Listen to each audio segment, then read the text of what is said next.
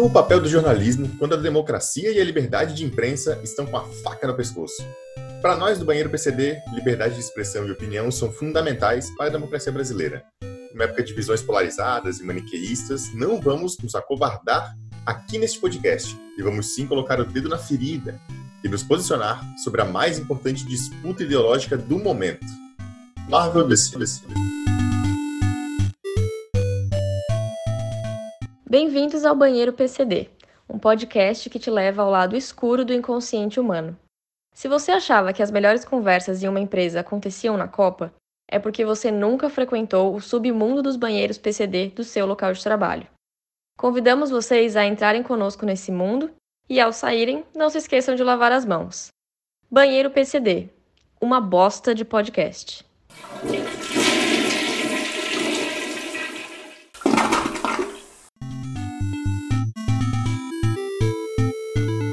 Eu sou Vinícius Boca de Garopa, jornaleiro e serei o host nesse podcast, uma vez que eu sou o único usuário autorizado do banheiro PCD.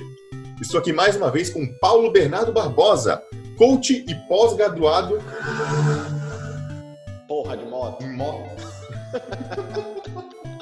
Estou aqui mais uma vez com Paulo Bernardo Barbosa, coach e pós-graduado em questões quadrinísticas. É isso aí, Vini, um prazer estar aqui de novo contigo. Obrigado aí pelo convite e por deixar eu usar o banheiro PCD. É, eu deixo só de vez em quando, mas assim, você só pode entrar, usar não pode. Ah, tá. Desculpa. Nesse nosso programa teremos o quadro Idiotas Discutindo a Superhumanidade, que hoje vai discutir sobre a temática fundamental para a vida humana, tal qual entendida na atualidade, ou pelo menos enquanto durar ela. Quem tem os melhores heróis, Marvel ou DC? Além disso, vamos responder as perguntas tradicionais dos nossos ouvintes. Então podem mandar dúvidas pra gente aí, qualquer assunto a gente responde, não tem problema nenhum, pode perguntar o que você quiser. Podcast no Banheiro PCD. Um oferecimento de loja de moda feminina Goku. Estilo por um preço que você pode pagar. Confecção própria. Venha conferir a nova linha de super saias jeans. Paulo, hoje o tema é polêmico. Gostaria já de agradecer a sua disposição em trazer a sua percepção, a sua visão sobre esse tema, mesmo sabendo que a gente pode perder metade da nossa audiência ao trazer esse episódio, né? Por isso que a gente está fazendo isso agora, porque metade de zero é zero, então se a gente não perder ninguém, a gente acaba saindo ganhando aí, né? Então, só vejo vantagem nesse ponto. Em linhas gerais, o que você pensa sobre esse debate, Paulo, falando aí entre Marvel e DC? Quem são os melhores? Como é que a gente separa nossos, nossos amigos, nossas famílias, nosso país inteiro nessa discussão?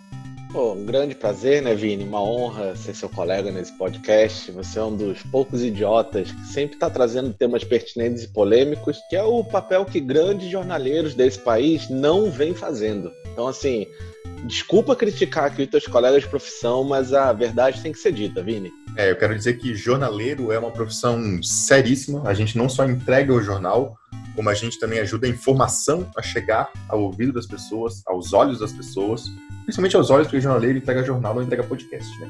É, eu acho que você podia, inclusive, imprimir podcast e botar na sua banca, porque isso seria levar o podcast até o, o ouvinte, no caso, vir o leitor. Mas fica aí a ideia de business, que você sabe que eu, que eu sou coach profissional também, né? O empreendedorismo está no nosso sangue, né, Paulo? Por isso que a gente fez esse podcast. Agora, sobre o nosso tema principal, eu quero começar falando, logicamente, das figuras importantes como Homem de Ferro, Thor, Homem-Aranha, pelo lado da Marvel, né? E já pelo lado da DC, Super-Homem, Batman, Mulher Maravilha.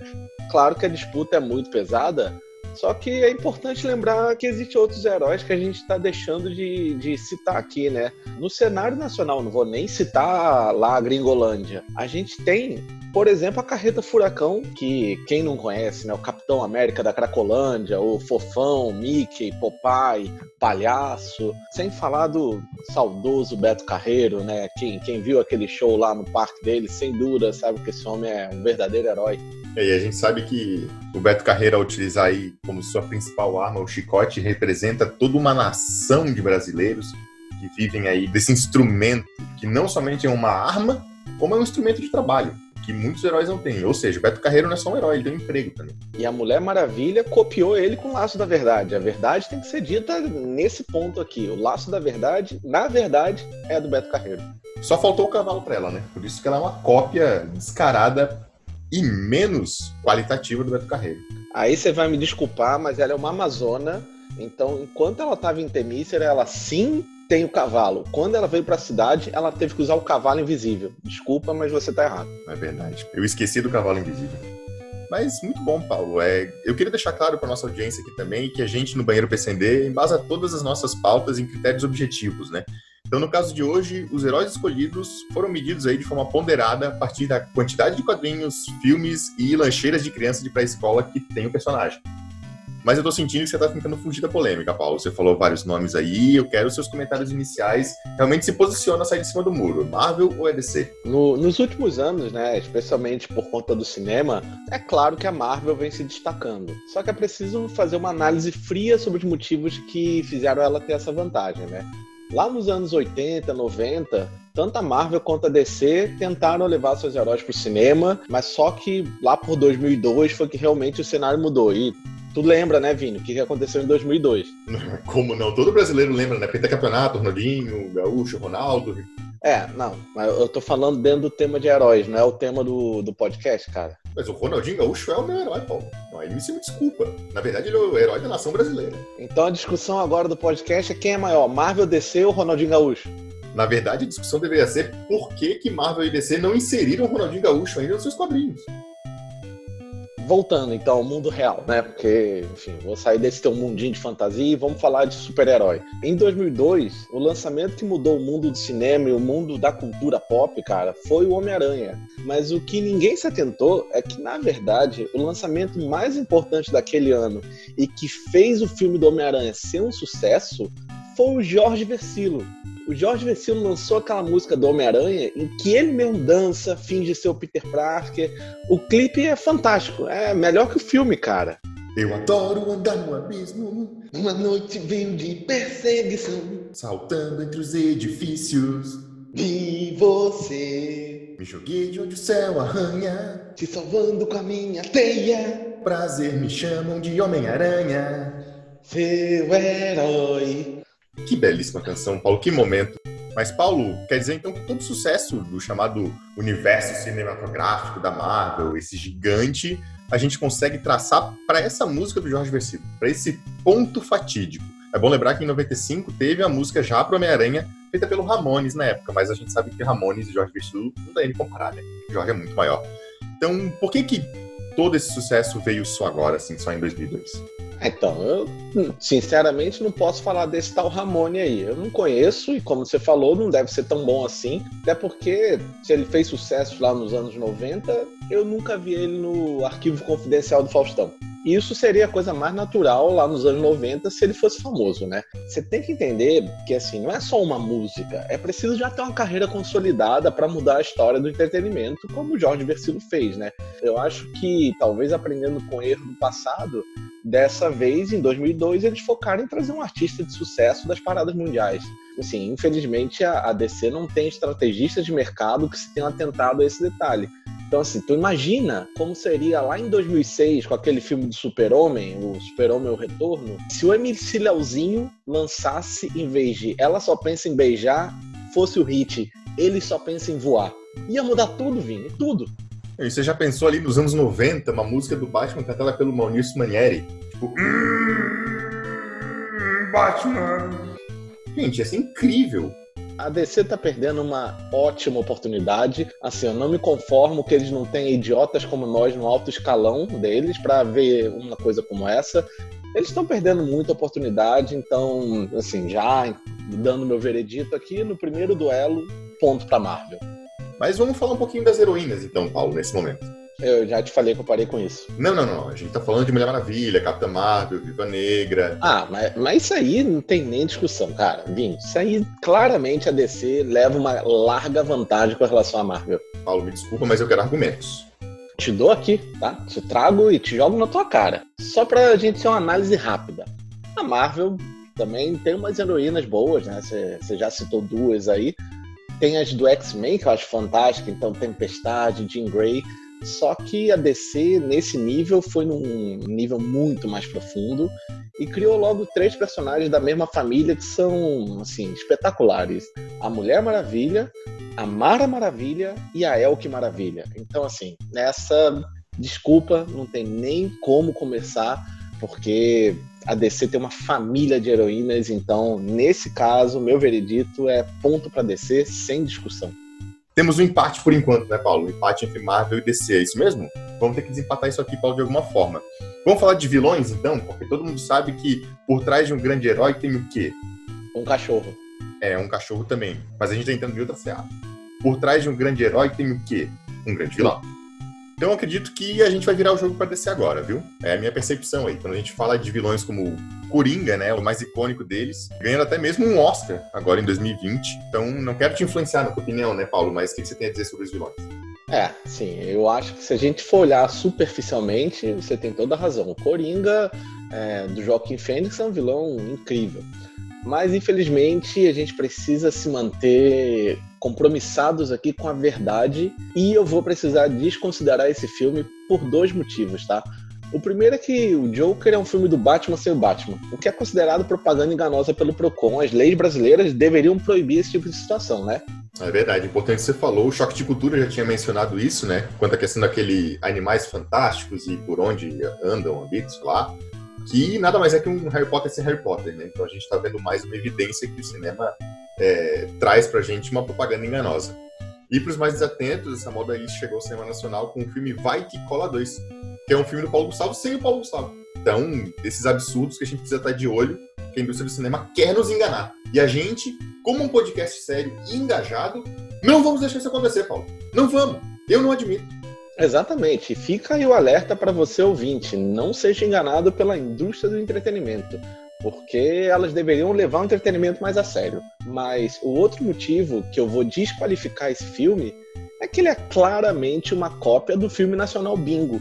Então, nosso amigo ouvinte pode ver aí no, no pôster do filme e até mesmo no próprio trailer que a história é praticamente a mesma do filme Bingo. Então, se esse Oscar aí tivesse sido justo, era pro Vladimir Bricha ter trazido essa estatueta pro Brasil com esse filme. Então, assim, por tentar enganar a gente com Batman sem Batman, além de ser um plágio descarado do bingo, não tem como considerar o Coringa como fiel nessa balança. Então, nesse caso, meu veredito é um empate. Você vai ficar em cima do muro sobre vilões, então. Para você é o um empate. Sim. Tudo bem. Mas assim, eu acho que você tá tentando fugir do embate, né, Paulo? Acho que você tá se esgueirando aí pelas sombras típico de um coach, que faz isso como profissão. Então eu vou ter que realmente ser curto e grosso contigo aqui, sem enrolação. Na sua opinião, qual que é o maior herói de todo o universo? É o Ronaldinho Gaúcho.